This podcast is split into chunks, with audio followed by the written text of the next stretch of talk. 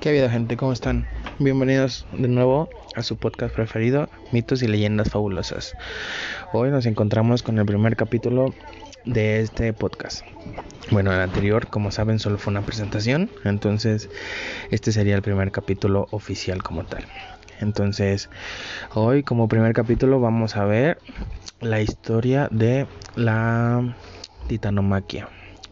La titanomaquia, como, pueden, como bueno, se imaginarán, como su nombre lo dice, fue la pelea entre los titanes y los héroes. Pero primero vamos a conocer un poco de la historia de cómo comenzó esto, todos estos mitos griegos. En la mitología griega, entonces, si nos vamos a, las épocas, este, a lo primero que pasó en una línea del tiempo sería la, lo de los titanes. Entonces, hoy les voy a enseñar eso. ¿sí? Se conoce como titanes o titanidas a una raza de origen divino que, de acuerdo con la mitología griega, dominaron el mundo en tiempos previos a los dioses olímpicos. Entonces los titanes, como sabemos, estuvieron antes de los de los dioses pues de los dioses griegos como Zeus, Poseidón, Ares, Hermes, todos ellos, ¿no? Entonces, los titanes guardaban estrecha relación con los elementos y los principales aspectos de la naturaleza, desde el sol y la luna hasta los océanos, siendo dominados por el más joven de ellos, quien es Cronos, como lo conocemos es el padre de Zeus, Poseidón y Hades. Entonces Cronos, quien logró derrotar a Urano, que es, dios de los cielos, con la ayuda de su madre Gea, que es la divinidad de la tierra. Bueno, Urano y Gea fueron los padres de seis titanes. Urano era el dios de los cielos y Gea era la divinidad de la tierra. Entonces ellos estaban como separados. Cuando se unieron, dieron como resultado a seis titanes, que fue Cronos, Océano, Lapeto, Hipeireón, Seo y Crios y también a las titanidas, que fue Temis, Tetis, Tía, Rea, Febe y Nemocine. Según los escritos de Siodo, los titanes eran doce, aunque Apolodoro añade a Dion, la decimotercera y considerada como parte de Tea. Pero la descendencia de Urano y Gea no se limitaba a los titanes, ya que engendraron a los cíclopes, Arges, Asteropes y Brontes a los ecantóquiros con sus cien brazos y a tres gigantes, Coto, Gies y Braireo. Urano mantenía a sus hijos encerrados en las oscuras profundidades de la tierra, lo que propuso, lo que propusía la posterior rebelión de Cronos. Además, cada uno de los titanes y titanidas poseían relación o personificaban diferentes fuerzas de la naturaleza.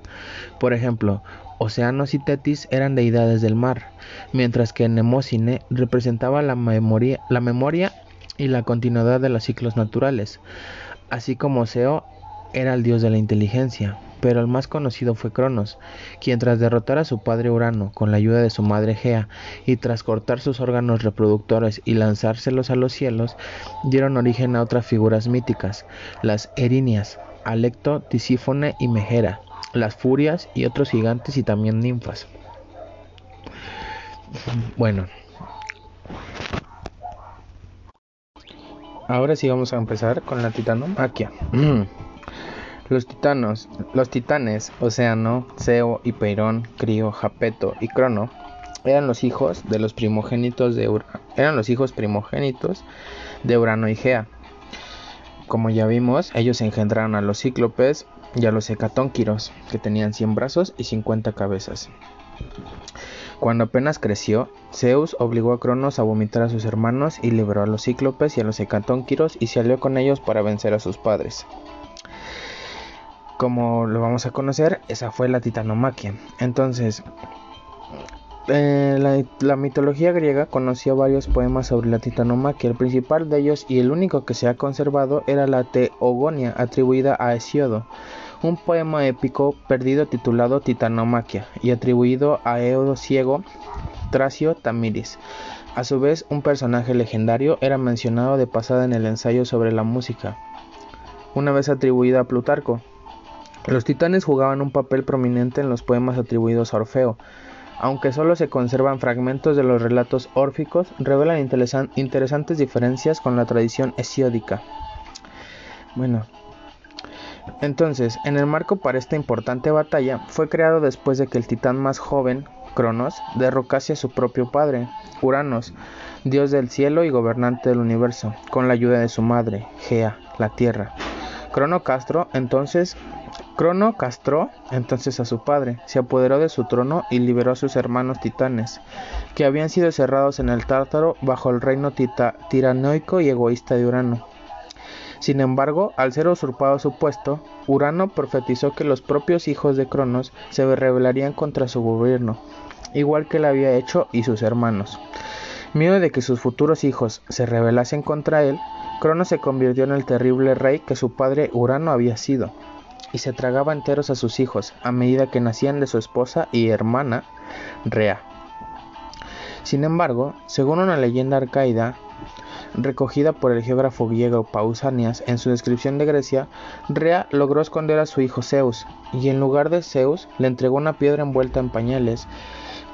Esa piedra se la dio a cambio, bueno, se la dio como ayuda de Cronos, digo Gea y Urano ayudaron a, a, Rea a que este a engañar a, Cronos. Entonces ellos le dieron una piedra envuelta en pañales y ellos escondieron a, a Zeus. Otros mitos también cuentan que Poseidón no fue devorado ni vomitado, sino que Rea dio a Cronos en lugar de él un potro y lo ocultó entre las manadas de caballos. Los cretenses refieren que Zeus nace cada año en la misma cueva como fuego sencillante y un chorro de sangre y que cada año muere y lo entierra. Rea llevó a Zeus a una cueva en la isla de Creta, donde éste fue criado por los curetes y las ninfas Adastea e Ida. Cuando Zeus se hizo mayor, Metis dio a Cronos una poción especial que provocó que éste vomitara a los hijos que se había tragado. Zeus lo llevó entonces a la rebelión contra los titanes. Es ahí cuando comienza la titanomaquia. Antes de comenzar la guerra, Zeus reunió a sus aliados e hizo un sacrificio en el altar que le habían construido los cíclopes. Para conmemorar su alianza, este altar fue puesto entre las estrellas como la constelación de Ara, el altar. Como señal de buena ventura surgió un águila entre los cielos, que Zeus también catasterizó entre las estrellas. Entre los olímpicos, guiados por Zeus, declararon la guerra a la anterior generación de deidades, los titanes. En el bando olímpico se encontraban los otros crónidas, Estia, Hera, Demeter, Hades y Poseidón, quienes habían sido devorados por su padre y ahora buscaban venganzas. La titanide Hecate también se puso del lado de Zeus, y por eso el cronida le mantuvo su dignidad como diosa con el poder de los cielos, el mar y la tierra. Por consejo de Océano, Estigia condujo a sus cuatro hijos, Kratos, Celo, Vía y Nike, al lado de Zeus. Por ser la primera en acudir a su llamada, Zeus, bueno, como dato curioso, acaba de, sonar que dije Nike. La, la, la empresa de tenis y ropa y moda y todo Nike está está inspirado el nombre de Nike, que es la diosa de la victoria, para que puedan sorprender a sus amigos. Bueno, entonces, al, por ser la primera en acudir a su llamada, Zeus hizo a las aguas de Estigia como fuente de su juramento irrevocable que Iris se encargaba de recoger en, en una cratera. Además, los hecatónquiros, seres de 50 cabezas y 100 brazos, y los cíclopes, seres de un solo ojo, que habían sido encarcelados por Cronos, ayudaron a los olímpicos. Zeus, para liberar a sus tíos, mató a la carcelera del tártaro Campe. Los cíclopes Los cíclopes ayudaron a fabricar a las famosas armas de Zeus, los rayos, el tridente de Poseidón y el casco de invisibilidad de Hades. Incluso se dice que Pan también se posicionó en el bando olímpico, emitiendo tales alaridos que pusieron en fuga a los titanes. Pan es el dios de la de la ah, se me fue el nombre. El dios como es la madre tierra, Pan es el dios de la madre tierra. Bueno, Pan se podría decir que es la madre tierra. Entonces, también Gea, la tierra que apoyaba Gea, la tierra que apoyaba al bando de Zeus, pues sus hijos, los entimanos y los cíclopes habían sido encarcelados por Crono. Envió al enorme Ofitauro, esto es, un inmenso toro con cola de serpiente que arremetió contra los titanes. Los titanes, encabezados por Cronos, incluían al menos a Seo, Crio, Hiperión, Japeto, además de los hijos de Japeto, Atlas y Menecio, y los de Crio, Pelante, Persés y Astreo. También auxilió a los titanes Egeón, hijo de Ponto y Gea, que residían en los mares.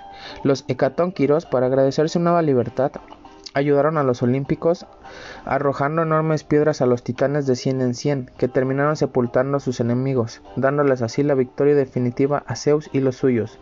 Dos diosas hermanas permanecían como heraldos en dos bandos, siendo Iris la mensajera del bando olímpico, en tanto que Arce la del bando titánico. Este, pues, entonces prácticamente ganaron porque Hades hizo uso de su invisibilidad para robar las armas de Cronos, mientras que Poseidón lo mantenía distraído para después ser totalmente derrotado por los rayos de Zeus.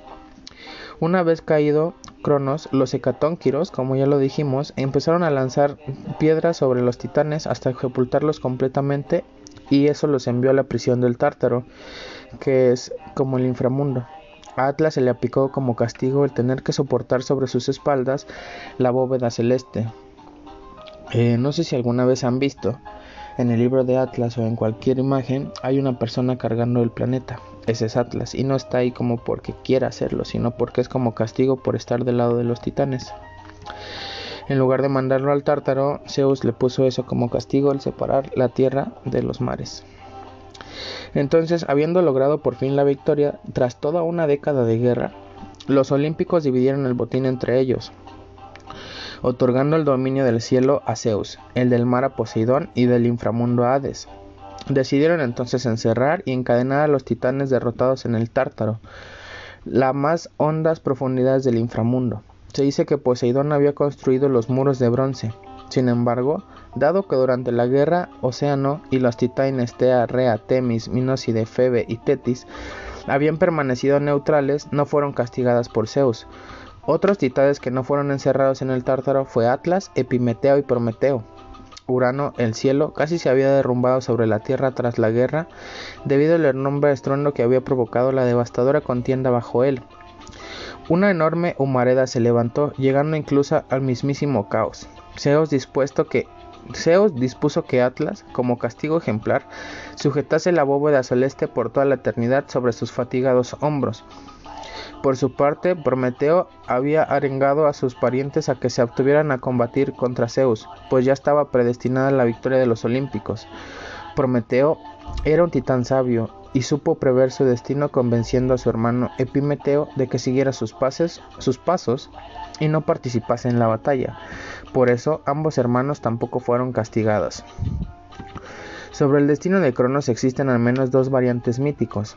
La tradición más antigua, reflejada en ciertas fórmulas homéricas y hesiódicas, supone que Cronos habita en el Tártaro rodeado por el resto de los titanes. Una tradición posterior señala que Cronos fue luego liberado por voluntad de Zeus y que quedó reinando en las islas de los bienaventurados. Esta versión queda atestiguada en una interpolación a trabajos y días y en algunos versos de Píndaro.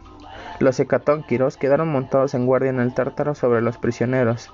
También Poseidón, para agradecer la ayuda que le prestó el, centimano Briareo, lo casó con su hijo Simopea. Y así fue como finalizó los 10 años, los largos 10 años de guerra en la Titanomaquia, donde quedaron los dioses que ahora conocemos. Espero te haya gustado esta este buen mito. La verdad, pues es uno de los más aburridos porque pues no tiene mucha acción ni una enseñanza grande, pero eh, como es el primer capítulo, pues debe ser el primer el primer cuento que cuente, porque pues eso nos va a dar pie a todas las demás historias que sucedieron después, como el mito de Prometeo, el mito de Pimeteo, de Dalo Ícaro, todos los grandes cuentos que nos han contado pues así es como se originaron. Espero les haya gustado mucho y ya saben que me pueden encontrar en el mismo canal la próxima semana. Muchas gracias por escucharme.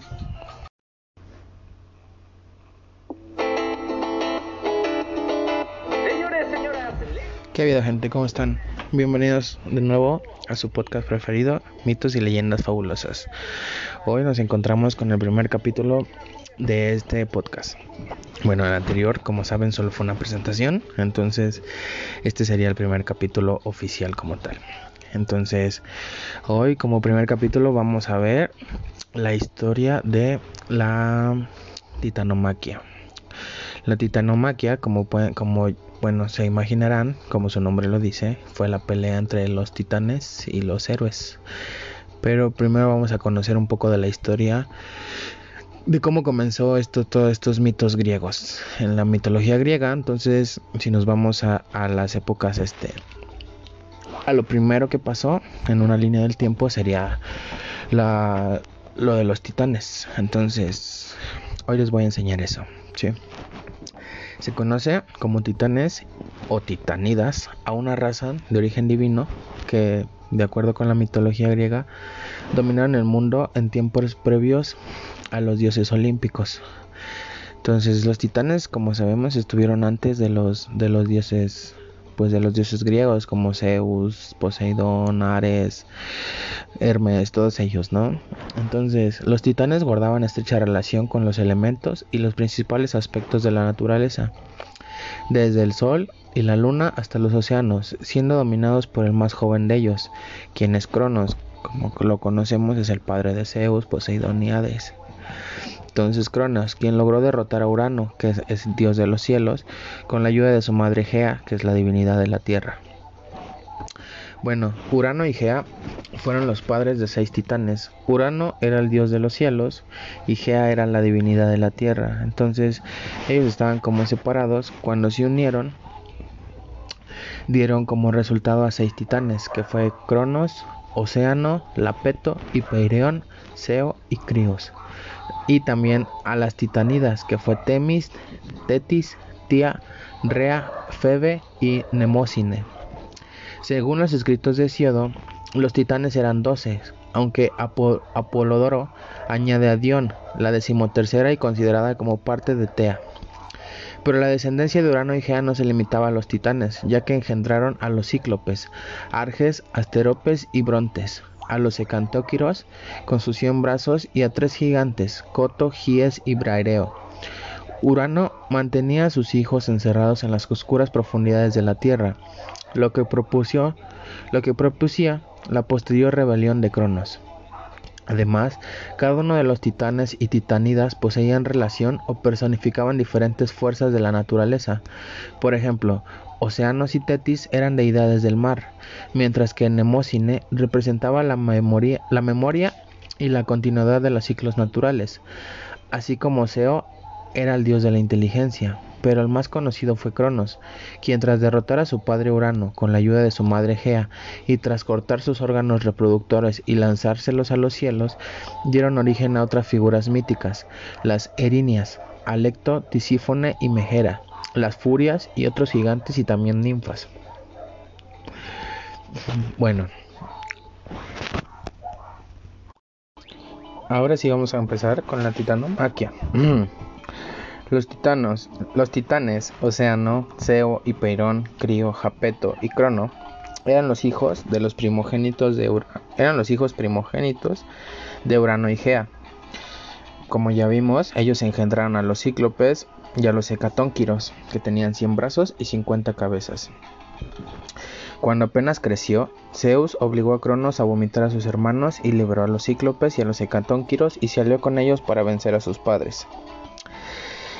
Como lo vamos a conocer, esa fue la titanomaquia. Entonces, eh, la, mitología griega conocía varios poemas sobre la titanomaquia. El principal de ellos y el único que se ha conservado era la Teogonia, atribuida a Hesiodo, un poema épico perdido titulado Titanomaquia y atribuido a Eodo Ciego, Tracio Tamiris. A su vez, un personaje legendario era mencionado de pasada en el ensayo sobre la música, una vez atribuida a Plutarco. Los titanes jugaban un papel prominente en los poemas atribuidos a Orfeo, aunque solo se conservan fragmentos de los relatos órficos, revelan interesantes diferencias con la tradición hesiódica. Bueno, entonces, en el marco para esta importante batalla, fue creado después de que el titán más joven, Cronos, derrocase a su propio padre, Uranos, dios del cielo y gobernante del universo, con la ayuda de su madre, Gea, la tierra. Crono Castro entonces Crono castró entonces a su padre, se apoderó de su trono y liberó a sus hermanos titanes, que habían sido cerrados en el Tártaro bajo el reino tiranoico y egoísta de Urano. Sin embargo, al ser usurpado su puesto, Urano profetizó que los propios hijos de Cronos se rebelarían contra su gobierno, igual que lo había hecho y sus hermanos. Miedo de que sus futuros hijos se rebelasen contra él, Cronos se convirtió en el terrible rey que su padre Urano había sido y se tragaba enteros a sus hijos a medida que nacían de su esposa y hermana Rea. Sin embargo, según una leyenda arcaida recogida por el geógrafo griego Pausanias en su descripción de Grecia, Rea logró esconder a su hijo Zeus y en lugar de Zeus le entregó una piedra envuelta en pañales esa piedra se la dio a cambio, bueno, se la dio como ayuda de Cronos, digo, Gea y Urano ayudaron a, a, Rea a que este a engañar a, Cronos. Entonces ellos le dieron una piedra envuelta en pañales y ellos escondieron a, a Zeus. Otros mitos también cuentan que Poseidón no fue devorado ni vomitado, sino que Rea dio a Cronos en lugar de él un potro y lo ocultó entre las manadas de caballos. Los cretenses refieren que Zeus nace cada año en la misma cueva como fuego sencillante y un chorro de sangre y que cada año muere y lo entierra. Rea llevó a Zeus a una cueva en la isla de Creta, donde éste fue criado por los curetes y las ninfas Adastea e Ida. Cuando Zeus se hizo mayor, Metis dio a Cronos una poción especial que provocó que éste vomitara los hijos que se había tragado. Zeus lo llevó entonces a la rebelión contra los titanes. Es ahí cuando comienza la titanomaquia. Antes de comenzar la guerra, Zeus reunió a sus aliados e hizo un sacrificio en el altar que le habían construido los cíclopes. Para conmemorar su alianza, este altar fue puesto entre las estrellas como la constelación de Ara, el altar. Como señal de buena aventura surgió un águila entre los cielos, que Zeus también catasterizó entre las estrellas. Entre los olímpicos, guiados por Zeus, declararon la guerra a la anterior generación de deidades, los titanes. En el bando olímpico se encontraban los otros crónidas, Estia, Hera, Demeter, Hades y Poseidón, quienes habían sido devorados por su padre y ahora buscaban venganzas. La titanide Hecate también se puso del lado de Zeus, y por eso el crónida le mantuvo su dignidad como diosa con el poder de los cielos, el mar y la tierra. Por consejo de Océano, Estigia condujo a sus cuatro hijos, Kratos, Celo, Vía y Nike, al lado de Zeus. Por ser la primera en acudir a su llamada, Zeus, bueno, como dato curioso, acaba de, acaba de sonar que dije Nike. La, la, la empresa de tenis y ropa y moda y todo Nike está, está inspirado el nombre de Nike, que es la diosa de la victoria, para que puedan sorprender a sus amigos. Bueno, entonces, por ser la primera en acudir a su llamada, Zeus hizo a las aguas de Estigia como fuente de su juramento irrevocable que Iris se encargaba de recoger en, una cratera. Además, los hecatónquiros, seres de 50 cabezas y 100 brazos, y los cíclopes, seres de un solo ojo, que habían sido encarcelados por Cronos, ayudaron a los olímpicos. Zeus, para liberar a sus tíos, mató a la carcelera del tártaro Campe. Los cíclopes Los cíclopes ayudaron a fabricar a las famosas armas de Zeus, los rayos, el tridente de Poseidón y el casco de invisibilidad de Hades. Incluso se dice que Pan también se posicionó en el bando olímpico, emitiendo tales alaridos que pusieron en fuga a los titanes. Pan es el dios de la de la ah, se me fue el nombre. El dios como es la madre tierra, Pan es el dios de la madre tierra. Bueno, Pan se podría decir que es la madre tierra. Entonces, también Gea, la tierra que apoyaba Gea, la tierra que apoyaba al bando de Zeus, pues sus hijos, los entimanos y los cíclopes habían sido encarcelados por Crono. Envió al enorme Ofitauro, esto es, un inmenso toro con cola de serpiente que arremetió contra los titanes. Los titanes, encabezados por Cronos, incluían al menos a Seo, Crio, Hiperión, Japeto, además de los hijos de Japeto, Atlas y Menecio, y los de Crio, Pelante, Persés y Astreo. También auxilió a los titanes Egeón, hijo de Ponto, y Gea, que residían en los mares. Los hecatónquiros, para agradecer su nueva libertad, ayudaron a los olímpicos arrojando enormes piedras a los titanes de cien en cien, que terminaron sepultando a sus enemigos, dándoles así la victoria definitiva a Zeus y los suyos. Dos diosas hermanas permanecían como heraldos en dos bandos, siendo Iris la mensajera del bando olímpico, en tanto que Arce la del bando titánico. Este,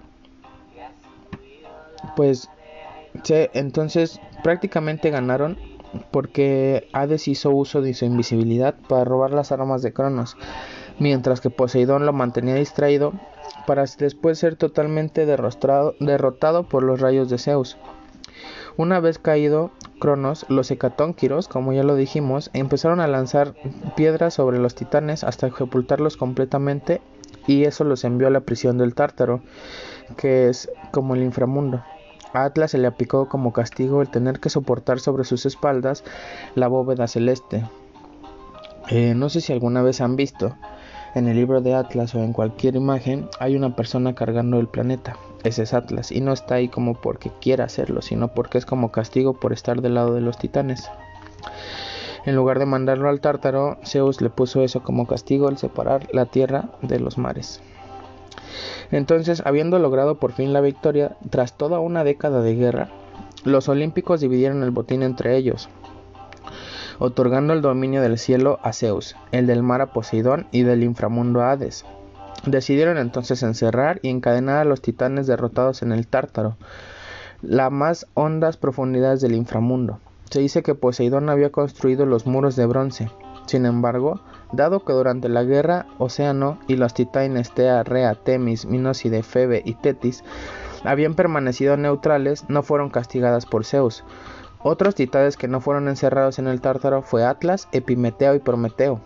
Urano, el cielo, casi se había derrumbado sobre la tierra tras la guerra, debido al enorme estruendo que había provocado la devastadora contienda bajo él.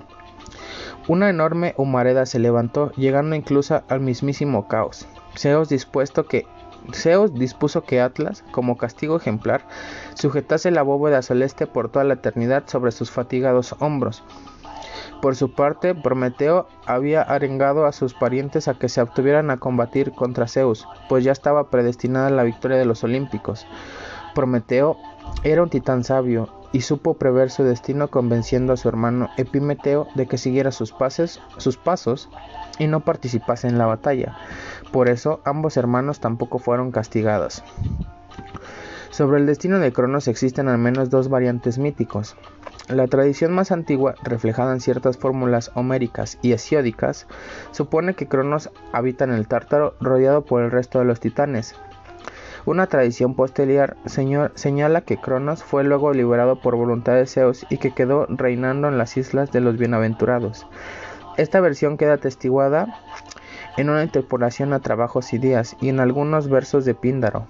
Los hecatónquiros quedaron montados en guardia en el tártaro sobre los prisioneros. También Poseidón, para agradecer la ayuda que le prestó el, sentimano Briareo, lo casó con su hijo Simopea. Y así fue como finalizó los 10 años, los largos 10 años de guerra en la Titanomaquia, donde quedaron los dioses que ahora conocemos. Espero te haya gustado esta, este buen mito. La verdad, pues es uno de los más aburridos porque pues no tiene mucha acción ni una enseñanza grande, pero eh, como es el primer capítulo, pues debe ser el primer el primer cuento que cuente, porque pues eso nos va a dar pie a todas las demás historias que sucedieron después, como el mito de Prometeo, el mito de Pimeteo, de Dalo Ícaro, todos los grandes cuentos que nos han contado, pues así es como se originaron. Espero les haya gustado mucho y ya saben que me pueden encontrar en el mismo canal la próxima semana. Muchas gracias por escucharme.